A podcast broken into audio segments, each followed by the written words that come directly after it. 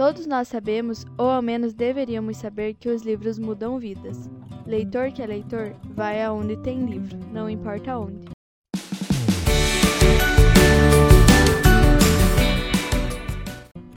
Olá, leitor! Eu sou a Kimberly e começa agora mais um Unifabete Literatura. Hoje eu vou falar dos sebos literários, que inclusive eu já quis ter um. Muito antes das grandes livrarias invadirem o comércio brasileiro em meados da década de 1990, os sebos já eram parte importante da cultura nacional. A palavra sebo tem algumas origens, e é provável que um pouco de cada uma delas seja verdade.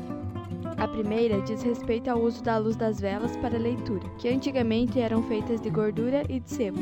Conforme iam derretendo, acabavam sujando os livros, deixando-os engordurados. A outra versão diz que os estudantes carregavam tantos livros debaixo do braço que acabavam sujando e deixando encebado.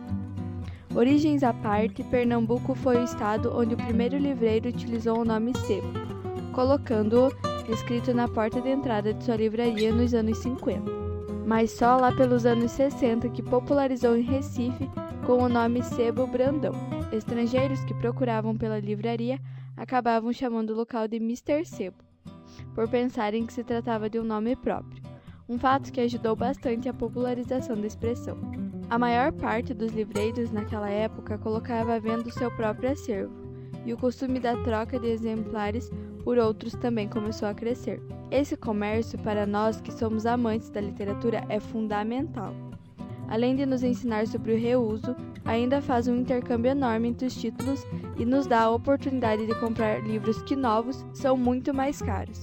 E no sebo conseguimos por um preço muito mais acessível. E chegou a hora mais esperada desse podcast, que é um pouquinho mais curtinho hoje, e é a que eu mais gosto provavelmente. A dica do livro.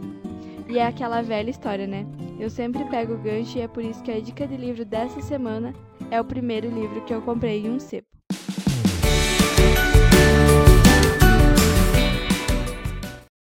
Foi até o fim é um livro publicado em 2010 e escrito por Meg Cabot. É a história de Lou Calabrese, que é uma roteirista de sucesso, vencedora inclusive do Oscar. Lou sofre atentados contra a própria vida por conta de Jack Townsend, ator odiado por ela e com quem fica sozinha e perdida em uma montanha do Alasca. Eu li esse livro já faz um tempo, quando eu ainda era uma leitora de ensino médio e que tinha muito tempo para ler livros. Saudades em caps look mesmo. E no começo da história o livro não me cativou, mas eu sou daquelas que não abandonam o livro. E ao longo da história o enredo foi me cativando, assim como os personagens, e no começo da história o livro não me cativou. Mas eu sou daquelas que não abandonam o livro, e ao longo da história o enredo foi me cativando, assim como os personagens. E eu só queria saber logo o final. É, infelizmente nosso podcast está chegando ao fim. Eu espero que você tenha gostado da dica e gostado de saber mais da origem dos sebos. Uma ótima opção de leitura acessível. Quem aí quiser me mandar livros, estou aceitando, tá? Alô, sebos, estou preparado. Ah, uma pergunta para o Rafael. Oi. Então, Rafael, já comprou algum livro no sebo? Eu nunca comprei num sebo, mas eu já fui num sebo. Minha mãe já comprou para ela. Inclusive aqui em Lages naquele sebo perto da sua casa. Aquele sebo é maravilhoso, né? Eu levei minha mãe comprar lá um, um, livro que ela queria muito antigo, que eu não me lembro o nome. é, nesse, é costume nesses sebos ter esses livros que não vendem mais, né?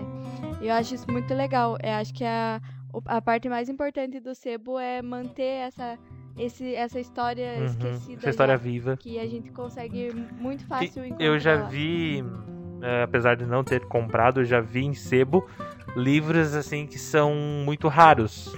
Exatamente. E que tipo assim, que tem que eu já vi inclusive na internet que tinha tipo duas edições para vender na internet e que no sebo tinha. Exatamente, é então... isso que, que eu acho mais legal. E pra gente que gosta muito dele, é muito importante os sebos porque a gente consegue comprar muito mais barato e fazer essa troca também. Por exemplo, um livro que a gente já leu e quer trocar por outro novo, a gente consegue trocar Exatamente. facilmente no sebo. Acho que isso é a, a parte mais importante de um sebo. É bem, é, é, literalmente a história, né? Exatamente. Muito obrigada, Rafael, pela ah. sua participação mais uma vez. Como sempre.